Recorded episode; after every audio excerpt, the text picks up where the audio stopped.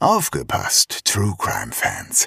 Am 8. Juni 2024 bringen Zeno, Shaggy und Lisa ein exklusiv für diesen Abend gestaltetes Sommer-Special ihres True Crime Podcasts Mörderische Heimat auf die Bühne.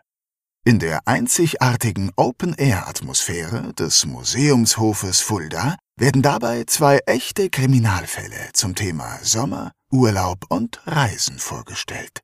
Zwei Fälle aus fernen Ländern, in denen einige von uns vielleicht auch schon ihren Urlaub verbrachten. Denn nicht nur in Petersberg und Poppenhausen geschehen Verbrechen. Auch in Portugal, Phuket oder Polynesien. Dazu gibt es wie immer spannende Einblicke hinter die Kulissen des Erfolgspodcasts Made in Fulda. Tickets gibt es bei allen bekannten Vorverkaufsstellen und unter kreuz.com.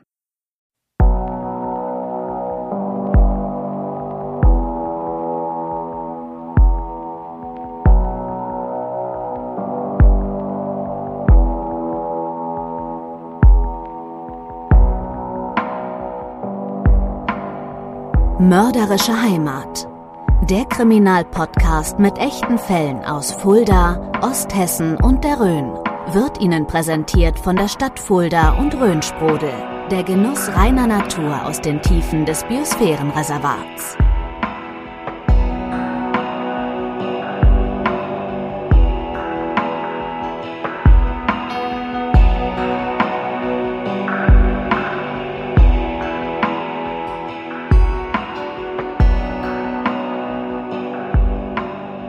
Hier ist eure mörderische Heimat. Hier ist Staffel 4. Hallo und willkommen zurück zum True Crime Podcast, der sich mit echten Kriminalfällen aus Fulda, Osthessen und der Rhön beschäftigt. Ja, und es ist tatsächlich mittlerweile unsere vierte Staffel. Und ja, was soll ich sagen? Es, es fühlt sich großartig an. Mein Name ist Shaggy Schwarz und ich begrüße den Mann, den ihr alle kennt. An meiner Seite, Zeno Diegelmann. Hallo Shaggy und hallo liebe Hörerinnen und Hörer. Du hast absolut recht, es fühlt sich tatsächlich großartig an. Ja. Es hat so ein bisschen was von nach Hause kommen, oder? Hm? So ein bisschen. Drei Staffeln mit insgesamt 18 Fällen liegen jetzt schon hinter uns. Ja, und jetzt kommen noch mal weitere sechs Fälle hinzu. Also vielen Dank, liebe Hörerinnen und Hörer, für eure Treue und eure sehr aktive Mitarbeit an diesem Podcast. Wir sind echt begeistert von all den Zuschriften, die uns in der Pause erreicht haben, auch zur Ferienausgabe. Vielen Dank auch für die Rückmeldung dazu. Das ist echt Wahnsinn, was aus unserer kleinen Podcast-Familie geworden ist, oder? Ja, unglaublich, oder? Man muss aber mittlerweile sagen, ja, wir sind eine Großfamilie Ja, geworden stimmt. und es, es werden immer mehr. Ja, das stimmt.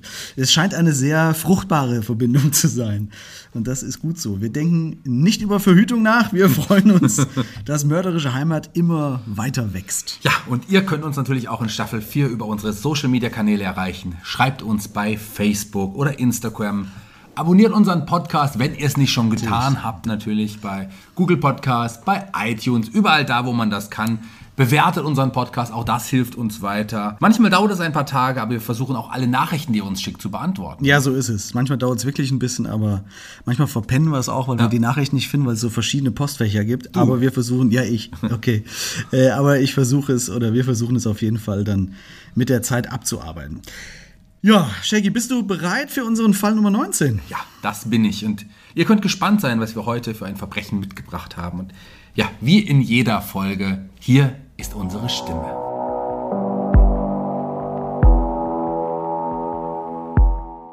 Der 16. Oktober 1977 ist ein ganz normaler Herbstsonntag in dem kleinen Ortsteil Egelmess in der Rhön. Ein junger Mann möchte der Nachbarin Anneliese S. Essen vorbeibringen und tritt durch die unverschlossene Haustür des Nachbarhauses ein. Was ihn dort erwartet, wird er jedoch nie wieder vergessen. Eine Blutspur führt ihn ins Bad, wo er die Nachbarin tot in der Badewanne auffindet. Wir haben es also mit einem Mord zu tun und wir befinden uns im Jahr 1977. Ich ordne ja gerne die Zeit etwas ein, um so ein Gefühl dafür zu bekommen, wie die Welt da gerade getickt hat. Ich finde, das, das hilft immer ein wenig. Zumindest mir hilft Ja, das ja. immer so ein bisschen. ne? Daher habe ich mal geschaut, was genau in dieser Zeit im Oktober 1977 sonst noch so alles los war und die Menschen beschäftigt hat. Ja, ist eine schöne Idee auf jeden Fall. Ich kann dir schon mal verraten, für mich war das wahrscheinlich mein wichtigstes Ereignis in meinem Leben im Oktober 77 und zwar meine Geburt. Ach, das, ist, ja. das habe ich gar nicht recherchiert, komischerweise. Ja, hast du nicht gewusst? Wurde nicht ja. als Highlight zumindest. Ja, aber was gab es denn sonst noch für Ereignisse, die wir, ja, die wir als Maßstab für diese Zeit ansetzen? Also es gab einiges, was in der Zeit los war. Der Herbst war vor allen Dingen politisch richtig heiß im Jahr 1977. Die RAF hatte kurz ja. zuvor Hans-Martin Schleier entführt, um Gefangene aus dem Gefängnis freizupressen. Heute wissen wir, dass äh, diese Geiselnahme kein gutes Ende nehmen wird. Und am 13. Oktober ist im Zuge dieses Vorhabens noch eine Maschine der Lufthansa mit 87 Menschen an Bord von Terroristen entführt worden. Die Boeing 737 wird dann in den frühen Morgenstunden des 18. Oktobers schließlich von der GSG 9 am Flughafen von Mogadischu gestürmt und alle Geiseln werden befreit. Das äh, ist die Landshut, oder? Genau, ja. genau. Ja. Es herrscht also nicht nur der Kalte Krieg, sondern auch der, der Terrorismus. Entführungen sind beinahe an der Tagesordnung. Richtig. Ja. Auch unser erster Fall, die Entführung von Wolfgang Gutberlet, war nur ein Jahr zuvor. Es genau. ist also eine brisante Zeit. Und selbst in der Rhön passiert nun also ein grausamer Mord. Genauer gesagt in Egelmess.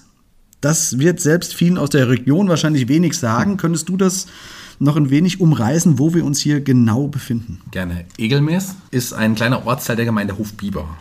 Wenn man ehrlich ist, besteht Egelmees lediglich aus ein paar Höfen. Ja. Um es ein wenig geografisch zuzuordnen, kann man sagen, dass der Ort ja ungefähr 10 bis ja, 15 Kilometer östlich von Fulda liegt. Ja, dort fängt die Rhön also so richtig genau, an. Ja, ne? Die Milseburg ist nicht weit. Und einige kennen Hofbiber vielleicht heute von dem Golfplatz, der sich dort in unmittelbarer Nähe befindet. Genau. Ne? Hm. Egelmees selbst ist wie gesagt ein ja, sehr kleiner Ortsteil von Hofbiber und es fließt die Nässe durch das Dorf. Und, und rundherum sind sonst viele Felder, Wiesen und ja, Wälder. Und dieses hügelige und abwechslungsreiche Gelände wird gleich noch von Wichtigkeit sein, da hier nämlich die US Army mhm. auch Manöver durchführt. Ja, sozusagen vor der Haustür von Egelmees. Ja. Dann lass uns mal einen Blick auf das Opfer werfen. Wir wissen bis jetzt nur eigentlich ihren Namen, nämlich Anneliese S. Ja. Anneliese S. ist 37 Jahre alt, sie ist Deutsch-Amerikanerin und die Witwe eines US-Soldaten. Mhm. Ihr Mann war Offizier bei der Army und ist acht Jahre zuvor im Vietnamkrieg gefallen. Okay, sie lebt also nicht schon ewig in dem Dorf, kommt nicht ursprünglich daher. Ja, also, also nein, sie lebt nicht ewig. Sie arbeitet in der Kaserne in, in Fulda in der dortigen Wäscherei und ist erst vor ein paar Monaten in das kleine Dorf und in das kleine Haus in der Rhön gezogen. Mhm. Und was ist sie für eine Person? Ist sie, äh, ja, ist sie offen, hm. lebenslustig? Was, ja. was, weiß man da, was sie für jemand ist? Also sie wird von allen als äußerst höflich und, und auch nett beschrieben. Sie ist hilfsbereit und lebt sich insofern schnell ein. Mhm. Wir werden nachher auch noch äh, unseren Experten dazu hören. Aber du sagtest gerade, dass sie Witwe sei. Hatte sie zu dem Zeitpunkt wieder eine Beziehung oder Nein. war sie alleine? Sie war alleine. Nein, sie äußert vielmehr, dass die Abgeschiedenheit und die Natur ein Grund gewesen sei, hierher zu ziehen weil das gut für ihre Nerven sei und sie so zur Ruhe kommen kann. Sie hat nur einen Hund, an dem sie hängt, ein, ein Cocker Spaniel. Ja, ist manchmal, manchmal besser als ein Mann. oftmals ja, ja. Also es gibt keinen Ex-Mann, der sie aus Eifersucht umbringen würde oder gerade eine Beziehung, die sie beendet ja, hat. Also das gibt's es alles gibt keinen Ex-Mann, ja. Ja, und das Dorf ist so klein, dass dort wahrscheinlich auch niemand herumschleichen würde, in der Hoffnung, eine Frau zu finden, die er dann ja vergewaltigen könnte. Ja, davon so. kann man wohl ausgehen. Ja, dafür ist das Dorf zu klein. Eben. Also muss es jemand geben, der weiß, dass dort eine alleinstehende Frau wohnt. Ja, so ist es. Du hast es gerade schon kurz angerissen gehabt. In, in dem Gelände rund um Hofbieber hält die US Army des Öfteren Manöver ab. Wir erinnern uns, es ist das Jahr 1977 und die Amerikaner sind in Deutschland stationiert. In Fulda gibt es die große Kaserne und auch Truppen von anderswo halten in der Rhön nahe an der Grenze oftmals Manöver ab. Ja, auch das hatten wir schon in vorherigen Folgen ab und zu mal erklärt, dass die Region durch ihre geografische Lage im Kalten. Krieg eine ganz besondere Rolle eben einnahm. Ja. Hm. Und so ist es auch an diesem Tag und an den Tagen zuvor. Die Amerikaner haben ein Camp unweit von Hofbiber aufgeschlagen. Auch eine Einheit aus Wiesbaden wurde dorthin abkommandiert. Und Anneliese S bietet den Soldaten gerne Erfrischungen an, wenn sie vorbeikommen. Das hat sie schon öfter gemacht. Sie meint, es ist gut mit ihnen und mhm. so ist es auch am 14. Oktober, also zwei Tage vor dem Auffinden ihrer Leiche. Okay, was passiert da zwei Tage zuvor ja. am 14. Oktober? Also da kommen zwei Soldaten von dem Camp vorbei, sie gibt ihnen was zu trinken und es wird ein bisschen gefeiert. Gefeiert, das heißt, inwiefern gefeiert? Naja, also so ganz genau weiß man es nicht, was dort passiert ist. Mhm. Später sagen die beiden Soldaten aus, dass man ein wenig geschäkert und auch geflirtet hat. Mhm. Aber mehr möchte Anneliese S. auch nicht. Mhm. Sie ist eher mütterlich besorgt um die Soldaten. Sie weiß ja, wie schwer die es teilweise haben. Ja, ja. Und so gehen die zwei Soldaten noch irgendwann wieder ihre, ihre Wege zurück ins Camp. Und nun machen die zwei Soldaten einen schwerwiegenden Fehler, als sie zurück ins Camp kommen. Sie erzählen davon nämlich einem Kameraden. Ja. Und vielleicht interpretiert er das anders, zumindest ist ihm schnell klar, was er tun wird. Exakt. Und jetzt kommen wir zu dem Mann, um den es sich in dieser Episode drehen wird. Sein Name ist Martin Woods. Er ist in Wiesbaden stationiert und ist mit seiner Einheit ebenfalls Teil des Camps, das seine Zelte unweit von dem Haus von Anneliese S. aufgeschlagen hat. Und dieser Martin Woods ist kein unbeschriebenes Blatt, muss man sagen, denn was man damals noch nicht wusste, und jetzt wird es höchst interessant, ist die Tatsache, dass er in seiner Heimatstadt in Toledo, Ohio, bereits eine Frau ermordet hat. Ja, das Problem ist nur, dass dieser Mord unaufgeklärt blieb, also zu dem Zeitpunkt. Ja, dann nimm unsere Hörerinnen und Hörer doch mal mit. Was war da geschehen in Ohio damals? Er hatte damals acht Monate zuvor, am 4. Februar, die 20-jährige Rebecca G. in ihrem Apartment ermordet. Er hatte ihr mit einem Messer die Kehle durchgeschnitten. Und er war damals schon in den Fokus der Ermittlung geraten, aber man konnte ihm den Mord nicht nachweisen. Schon damals hatten Freunde von Rebecca gesagt, dass sie, also Rebecca, Angst vor Martin Woods hatte, weil er ihr Avancen machte und sie nicht darauf eingehen wollte. Richtig. Man findet sogar heraus, dass Rebecca nicht die einzige war, die er bedrängte. Eine ganze Kette von Frauen hätten schon bis in das Jahr 1971 zurückliegend davon berichtet, von Woods ja bedrängt worden zu sein.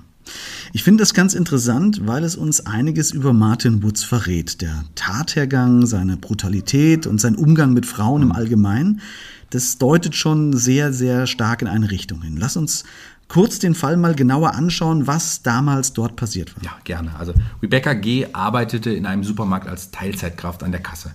Sie ist eine lebenslustige junge Frau, zur Tatzeit 20 Jahre jung und macht gerne Musik. Sie spielt auch Instrumente, also man kann sagen, sie steht mitten im Leben. Ja, zumindest bis zum 4. Februar 1977. Da findet ihr Vermieter sie ermordet in ihrem Schlafzimmer. Rebecca ist erstochen worden und dazu auch gewürgt worden. Alles Vorgänge, wie wir sie nochmals hören werden. Neben ihrer Leiche findet man ein blutiges Messer. Dazu findet man am Tatort aber noch etwas, nämlich eine Blutspur, die hinausführt. Man geht also davon aus, dass das Blut vom Täter ist und er sich im Kampf verletzt hat und vom Tatort dann geflüchtet ist. Ganz genau. Die Blutspur führt aus dem Apartment im zweiten Stock über einige Stufen, die mit Teppich ausgelegt sind, bis hinaus auf die Straße und in den Schnee. Und die Nachbarn berichten, dass sie gegen 1.15 Uhr in der Nacht lautes Poltern gehört hätten, als würden zwei Menschen miteinander kämpfen. Kurz darauf seien Schritte zu hören gewesen, die sich rasch vom Apartment entfernten. So ist es. Aber es war vor der Zeit von DNA-Auswertung. Und somit konnte Martin Woods dieser Mord nicht nachgewiesen werden. Zu diesem Zeitpunkt war er übrigens gerade einmal 19 Jahre jung. Ja, wir sind Anfang der 70er Jahre da. Ne? Oder Mitte. Ja. Und dann haut er jetzt ab. Ja, so, so könnte man es sagen. Also er geht zur Army und wird nach Übersee versetzt.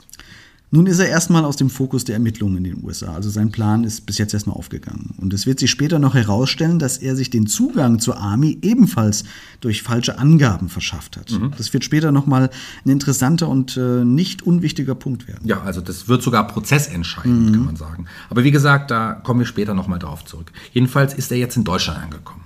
Seit dem Frühjahr 1977 dient er als Soldat in der 4. US-Infanteriedivision.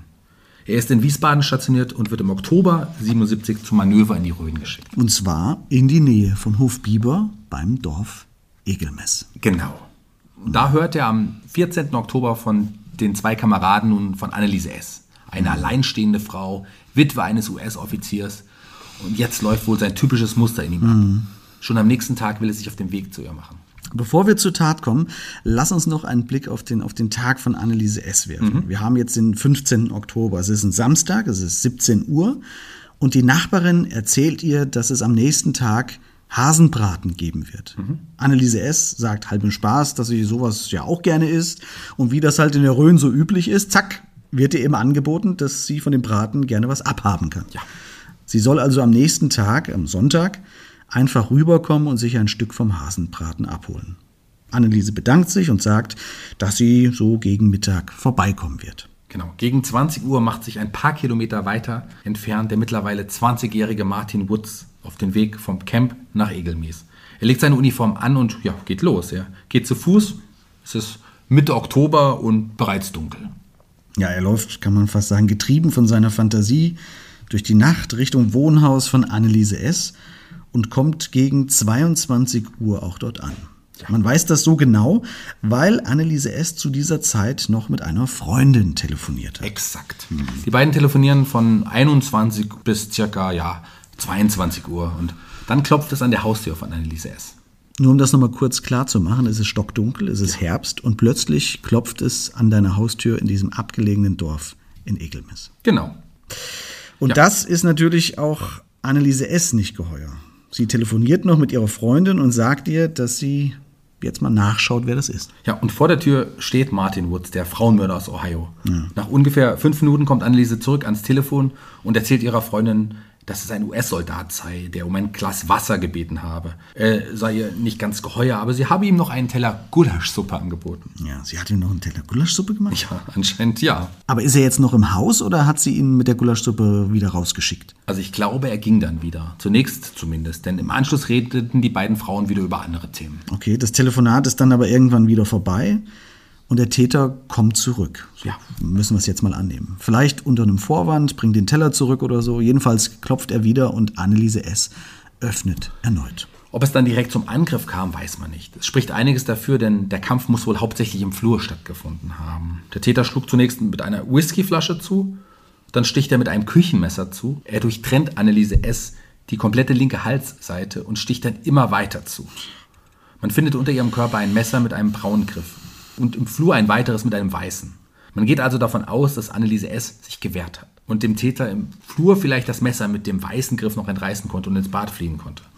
Dann ging der Täter zurück in die Küche und ja, holte sich ein weiteres Messer. Also allein der Obduktionsbericht lässt einen erschaudern. Ne? Also hier steht äh, zahlreiche Abwehrverletzungen an den Armen, an den Händen, die sind teilweise sind die Finger abgeschnitten, zahllose Einstiche, zwei davon treffen die linke Brust, ein Stich das Herz.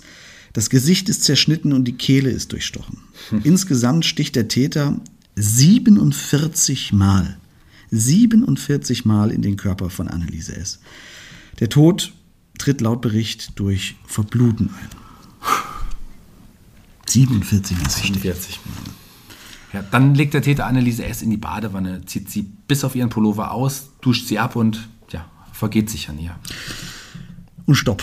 Lass uns mal kurz die Stopptaste drücken und kurz Luft holen. Ja, Ne? besser, besser ist es. Wir überspringen jetzt den Teil, in dem er noch versucht, sich äh, zu säubern und Spuren zu verwischen und steigen wieder ein, als er auf dem Heimweg ist. Denn da passiert auch was Interessantes. Okay, also er verlässt irgendwann nach Mitternacht das Haus und geht zurück in Richtung des Army Camps. Auf dem Weg daher dorthin kommt ihm ein Fahrzeug entgegen.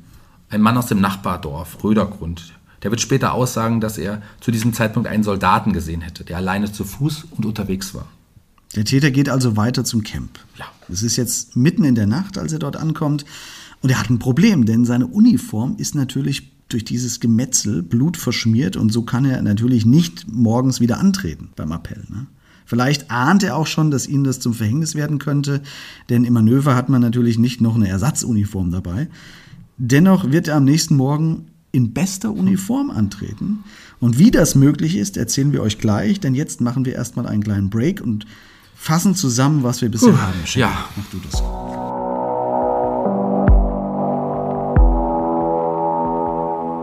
Bevor es gleich mit dem Podcast weitergeht, noch eine tolle Info für alle Fans. Mörderische Heimat kommt am 8. Januar 2022 zu euch nach Fulda.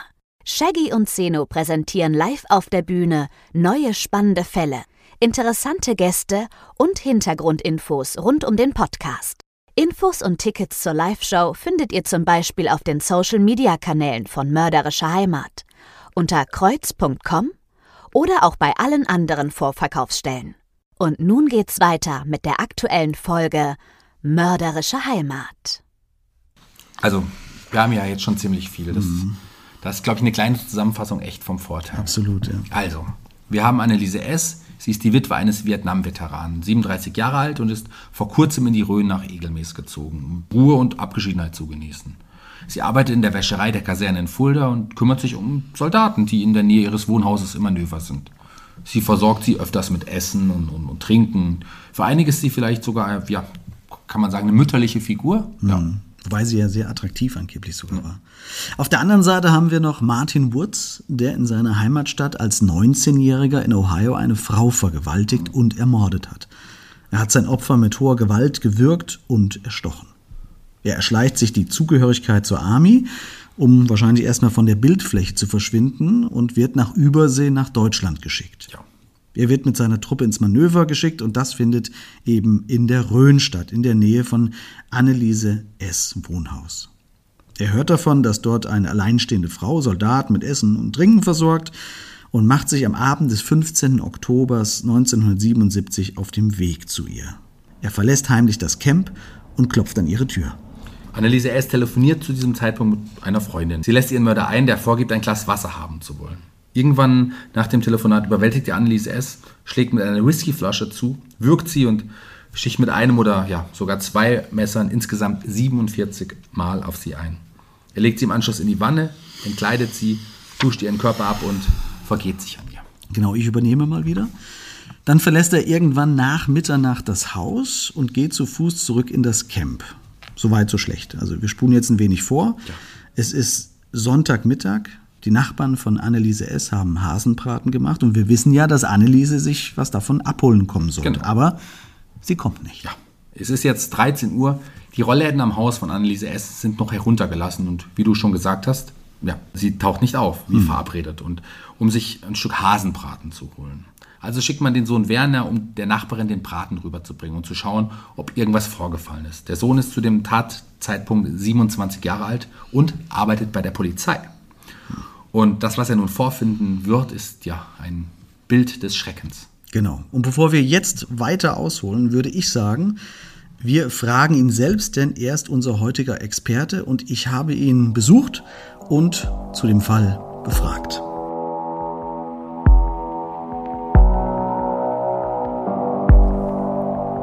Nachgehakt. Die Expertenmeinung. Mit freundlicher Unterstützung von HWK. Ihr unabhängiger Versicherungsmakler für individuell zugeschnittene Versicherungslösungen. Das gilt für Privatpersonen und Familien ebenso wie für Freiberufler, Selbstständige und Unternehmen. HWK. Ihr Versicherungsmakler in Fulda und Schwalmstadt. Erstmal einen wunderschönen guten Tag, Herr Rosenfeld. Ähm, Sie kannten das Opfer. Nehmen Sie uns doch mal mit. Was war das für eine Frau? Wie haben Sie Anneliese S. denn erlebt? Nun ja, zuerst äh, war das äh, mal eine fremde Frau. In so einem kleinen Dorf, da muss man erst sehen, was aus so einer Bekanntschaft wird. Ja, dann habe ich sie kennengelernt als nette, hilfsbereite, einfach liebe Nachbarin. Sie wohnten ja schon länger dort, beziehungsweise Ihre Eltern wohnten dort, das Elternhaus Das war war das. Elternhaus, ja. Sie selbst wohnten zu der Zeit nicht mehr dort. Schon hier. Und die Dame hat ja Soldaten, die in der Nähe im Manöver waren, gerne mal mit, mit Essen und Trinken versorgt, da sie selbst die Frau beziehungsweise ja die Witwe eines US-Soldaten war. Verstanden diese Fürsorge manche GIs vielleicht falsch? Könnte das so sein? Äh, jetzt im Nachhinein müsste man das so annehmen. Aber man muss das auch mal so sehen, die Frau war verhältnismäßig hübsch. Und die Soldaten, die schon lange in der Fremde sind und dann so eine hübsche Frau sehen, also ich kann mir vorstellen, dass die sich dann auch mal so dafür interessiert haben. Natürlich, wenn man sowas denkt, dann, dann denkt man halt an vielleicht an Liebe oder sowas, aber doch nicht, dass man dann so eine Frau regelrecht abschlachtet. Ja, natürlich nicht, ja. Wir haben im Podcast den Fall äh, soweit besprochen bis zu jenem schicksalhaften Sonntagmittag im Oktober 77. Können Sie uns aus Ihrer Sicht nochmals den Moment schildern, wie Sie zum Haus Ihrer Nachbarin gegangen sind und was, was dann passierte? Ja, das begann zunächst erstmal so, dass die Frau S. am Abend zuvor bei meinen Eltern war. Und meine Mutter hat gerade den Sonntagsbraten vorbereitet. Es gab Hasenbraten am nächsten Tag. Und die hat dann angebraten abends. Und das duftete natürlich wunderbar. Und die Frau S. kam dann. Oh, was ist denn das Tolles? Ne? Da hat meine Mutter ihr gesagt, du kannst das gerne morgen mitessen. Du kannst gerne morgen das zumindest probieren, wenn du magst. Ja, und ich bin deswegen im Elternhaus gewesen, weil meine Frau krank geworden war und nicht kochen konnte. Und da hat meine Mutter gesagt, mein Gott, da holt euch doch hier Mittagessen. Und als ich dann hinkam, haben wir halt beschlossen, dass ich jetzt nicht beide Essen mitnehme, sondern dass ich erst bei den Eltern esse und dann für die Frau das mitnehmen sollte. Da saßen wir nun zusammen und haben gegessen. Und da warteten wir sozusagen darauf, dass die Frau kam, um mitzuessen. Mhm. Und plötzlich sagte mein Vater, also irgendwas stimmt da oben in dem Häuschen nicht. Das Licht brennt außen. Ich habe die heute noch nicht gesehen. Es ist alles so ruhig. Irgendwas stimmt da nicht. Hat schon tatsächlich eine Vermutung gehabt, sozusagen.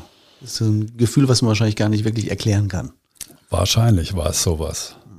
Es war auf jeden Fall für ihn fremd. Und da hat meine Mutter gesagt, dann machen wir es doch so, dann nimmst du irgendwas, ein, ein, äh, ein Töpfchen und bringst dir Essen hoch. Und so haben wir es dann auch gemacht. Ich bin also mit meinem Töpfchen zu dem Haus gegangen und habe die Türe geöffnet. Die war offen, war nicht verschlossen und habe gerufen. Und die Türe, die ging so langsam auf. Und da habe ich schon gesehen, also hier ist was passiert. Alles voll Blut in dem Flur. Ein blutverschmiertes Messer lag direkt vor mir am Fußboden. Und die Türe ging langsam weiter auf und da wurde für mich der Blick frei zum gegenüberliegenden Bad. Und da sah ich dann den Kopf oben aus der Badewanne herausragen. Ich habe mein Töpfchen, äh, das hatte ich ja noch in der Hand, bin dann sofort zu den Eltern runter und sage zu meiner Mutter, die stand unten am, am, an der Türe, äh, die hat sich umgebracht. Ah, okay, das war die erste Idee. Und da bin ich äh, rein und habe die Kollegen in Hilders angerufen, habe gesagt, hier meine Nachbarin hat sich umgebracht. Und da haben die mir gesagt, hast du mal genau geguckt, ist da vielleicht noch was zu retten? Sag ich, nee, ich hatte die Hände voll und ich mhm. gehe noch mal hin. Man muss dazu sagen, weil es gerade sagten, Kollegen, Sie waren zu der Zeit ja selbst als Polizist damals tätig. Ne? Ich war Richtig. als Polizist tätig in Hilders und das gehörte zu meinem. Einzugsgebiet, ja, ja, ja. Ja, und dann bin ich wieder hin und bin dann auf Zehenspitzen bis zu ihr zur Badewanne. Und das war natürlich ziemlich gruselig. Mhm. Lag in der Wanne, der Kopf zur Seite und da konnte ich genau sehen, dass der Kopf halb, mindestens halb durchgeschnitten war. Ich konnte also von oben in den Hals reingucken. Ich habe dann nochmal nach rechts geschaut, da ist das Waschbecken und direkt vor dem Waschbecken lag eine vielleicht 20, 30 Zentimeter große Blutlare, bestehend aus ganz hellrotem, dicken Blut. Also schlagartig wurde mir natürlich jetzt klar, das kann die unmöglich selbst gemacht haben. Und bin dann wieder vorsichtig raus zum Telefon. Den Hörer hatte ich noch gar nicht aufgelegt und habe den Kollegen gesagt, ihr könnt jetzt gleich den großen Bahnhof machen. Die hat sich nicht umgebracht, die ist umgebracht worden. So und so sieht das aus. Ja, dann war Ihnen also auch klar, hier ist gerade meine Nachbarin keines natürlichen Todes gestorben. Ne? Äh, wie lebt es sich denn in der Folgezeit in der Nachbarschaft, wenn man weiß, dass im Haus nebenan so ein grausamer Mord passiert ist? Verändert das irgendwas in dem täglichen Leben? Also ich kann mir das schwer vorstellen, natürlich, wenn man das nicht selbst erlebt hat, aber wie geht man damit um? Auf jeden Fall. Und zwar ist es so, dass das idyllische Häuschen plötzlich nicht mehr das idyllische Nachbarhäuschen ist, sondern das ist plötzlich ein Mordhaus. Und das wurde auch dann immer Mordhaus genannt. Auch kamen dann in der Folgezeit ständig Fremde und haben das Häuschen besichtigt, sind drumherum gelaufen, drumherum gefahren. Und also es, die Situation war vollkommen anders als zuvor. Und das Haus stand ja noch eine ganze Weile dort leer wahrscheinlich, ne? Da stand noch viele, viele Jahre. Bis vor, bis im Herbst, bis jetzt im Herbst 2020. Da wurde es abgerissen und mittlerweile steht jetzt schon ein neues Haus Alles an dieser Stelle. War den Einheimischen denn schnell klar, dass es etwas mit dem Manöver zu tun haben könnte, das unweit von, von dem Tatort ja stattfand? Verwandte von Ihnen haben ja in der Tatnacht einen Soldaten die Straße entlang gehen sehen, was ebenfalls ein, ein entscheidender Hinweis war, soweit ich weiß. Ne? Das war auch weitläufige Verwandtschaft, glaube ich, war das. Ne? Weitläufige Verwandtschaft. Ja.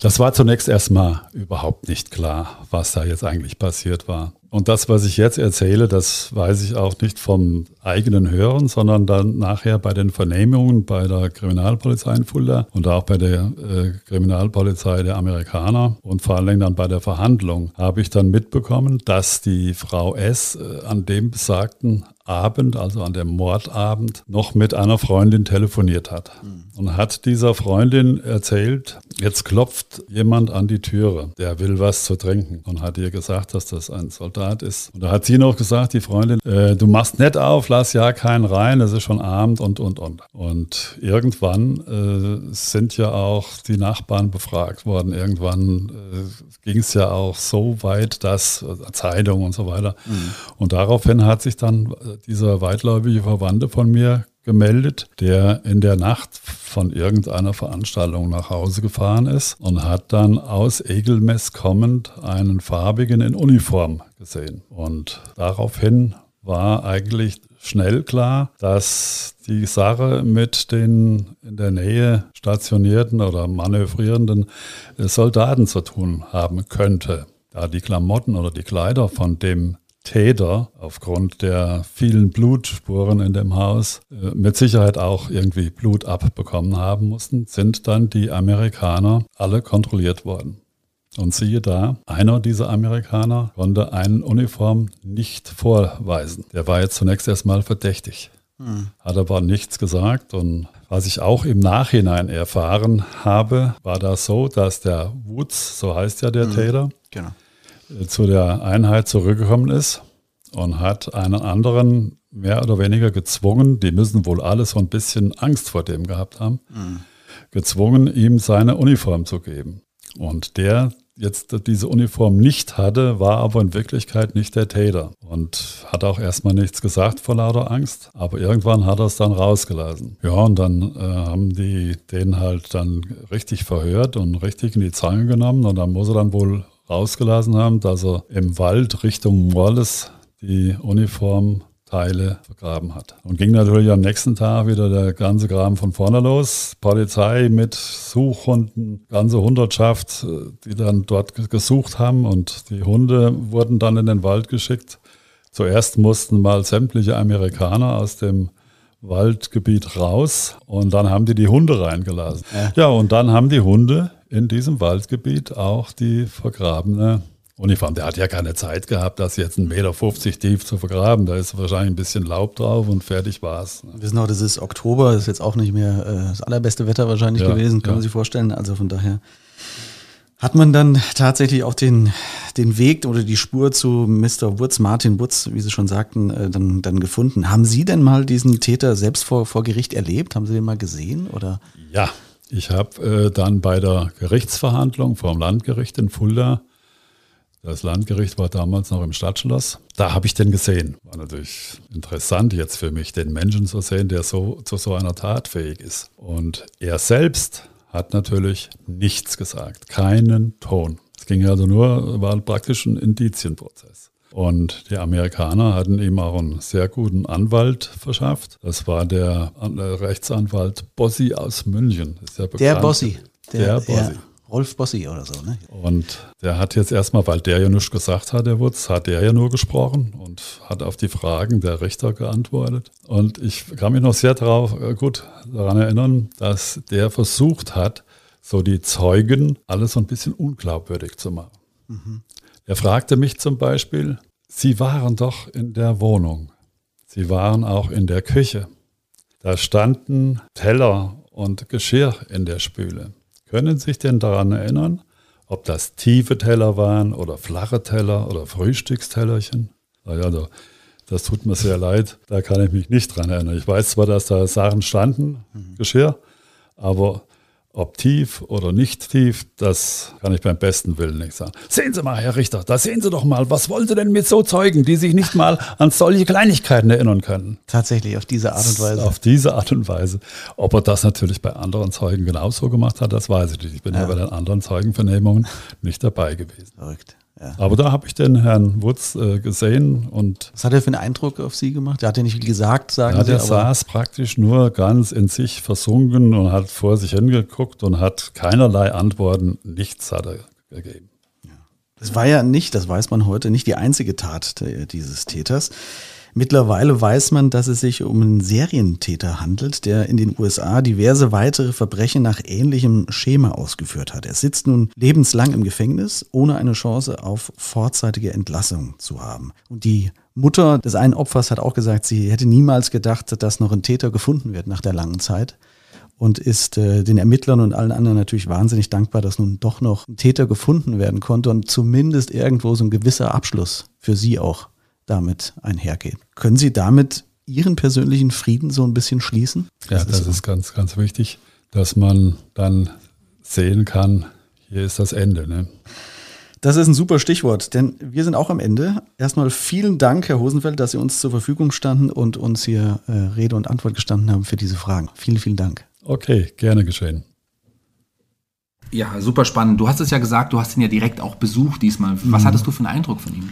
Also wahnsinnig äh, interessanter Mann, der sehr genau und sehr präzise das Ganze noch abrufen konnte und äh, glaube ich, das auch gut für sich verarbeitet und eingeordnet hat. Aber man merkt natürlich, dass sowas seinem ein Leben lang auch begleitet. Mhm. Ne? Also das war schon sehr imposant, muss ich sagen. Spannend auf jeden Fall auch. Das werden ja. wir übrigens jetzt in dieser Staffel des häufigeren probieren, dass wir unseren Experten auch direkt mal besuchen und dann auch die Gespräche direkt vor Ort aufnehmen werden. Genau, jetzt ist ja wieder die Möglichkeit, dass man die ganzen Herrschaften zu Hause auch besuchen kann und das werden wir, wie du schon gesagt hast, versuchen, des Öfteren mal umzusetzen.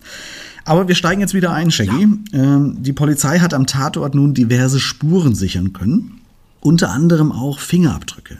Es gibt dazu die Zeugenaussage, äh, die besagt, dass man in der Tatnacht einen Soldaten ja zu Fuß auf der Landstraße gesehen hat. Das haben wir ja gehört, ja. dass äh, das ein bekannter Verwandter von den Hosenfeld sogar war. Und die Polizei ermittelt sehr stark nun in diese Richtung, dass dort eben ein Soldat unterwegs war. Man weiß ja, es ist ein Camp in der Nähe. Und so mhm. lässt man zusammen mit der Militärpolizei die Truppen antreten, um die Uniformen zu kontrollieren. Ja, und siehe da, Martin Woods präsentiert sich in einer tadellosen Uniform.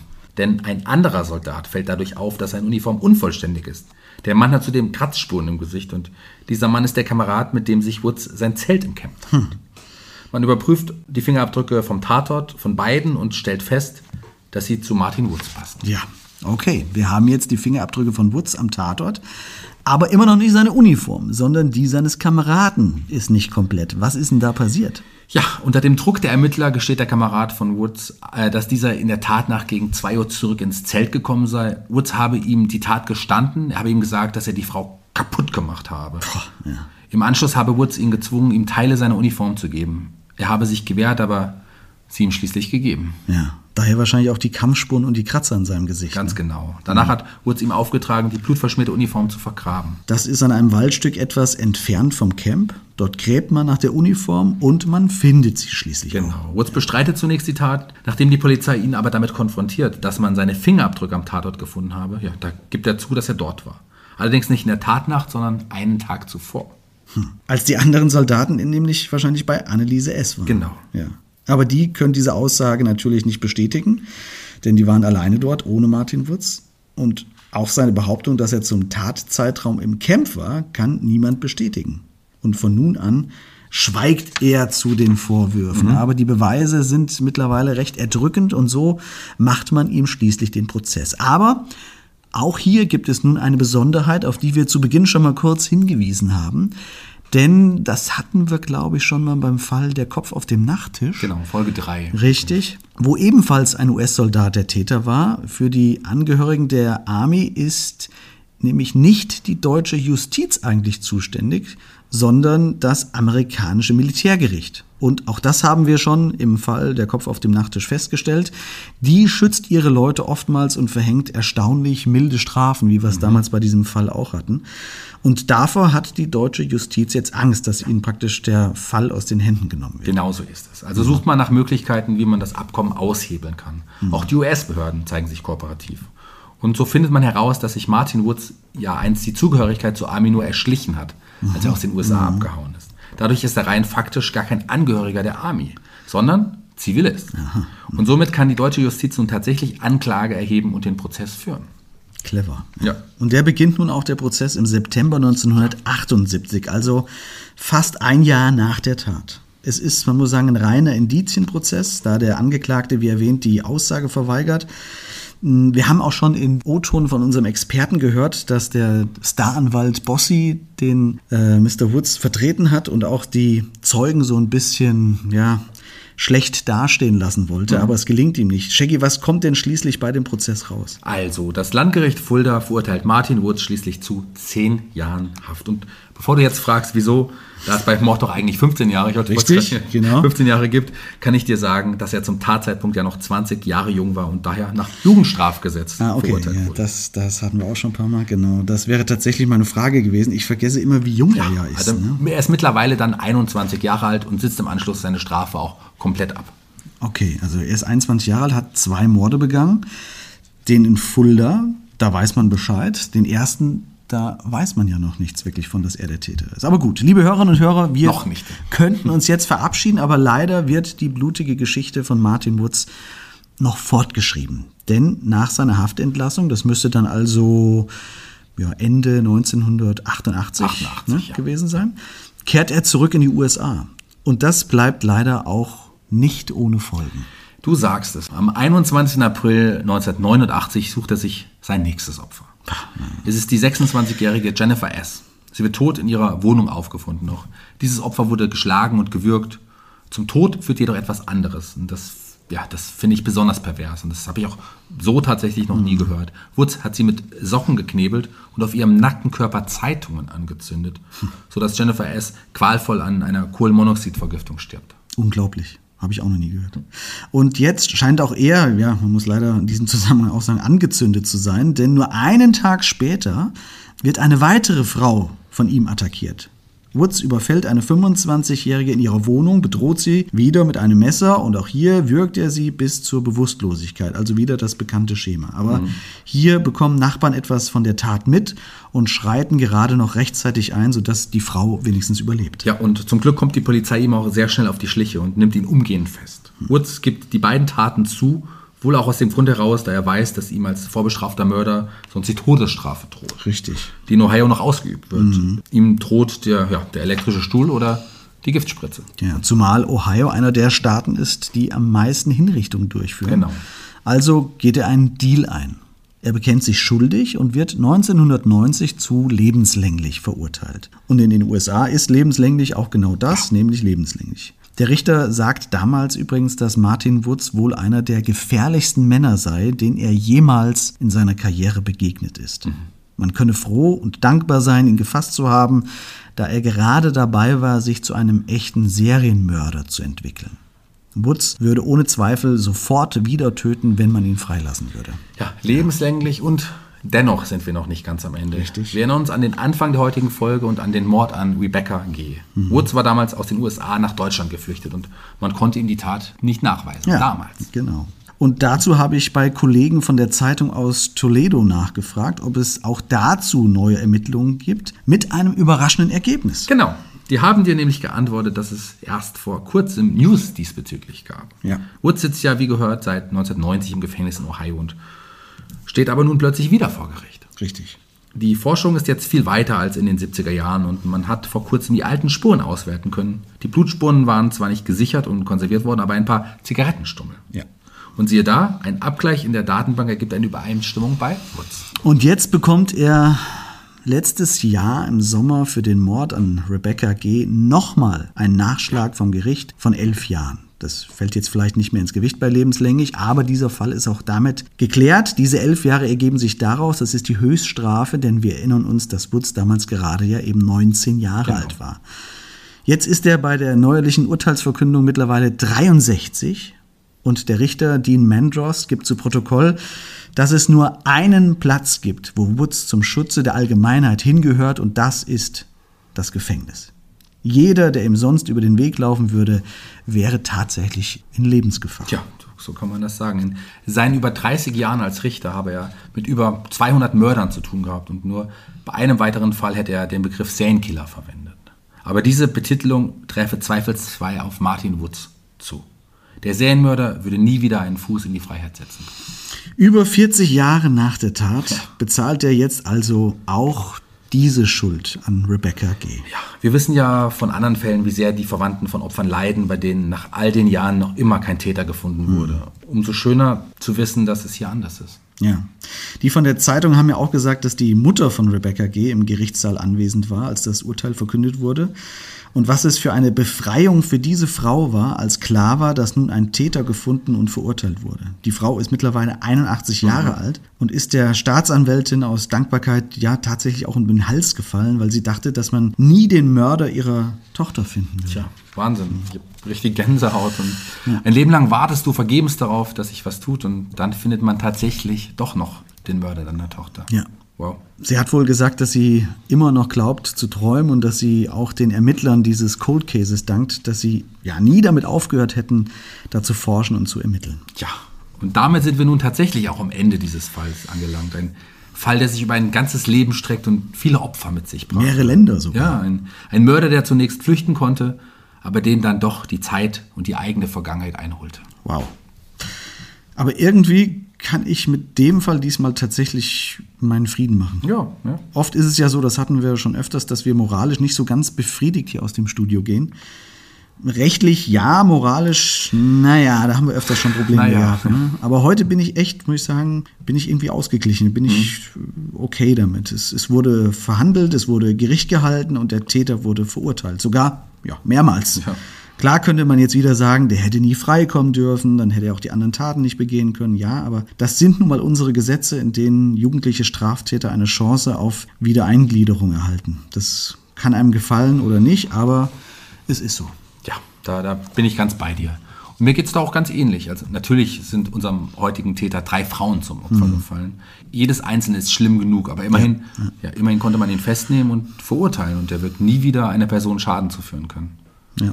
Und allein die Info zu der Mutter von dem Opfer, Rebecca mhm. G., beruhigt mich jetzt irgendwie. Schön, dass zumindest dieser ein, ein Stück Frieden geschenkt werden ja, konnte. Ja, ja, das hast du schön gesagt, Shaggy.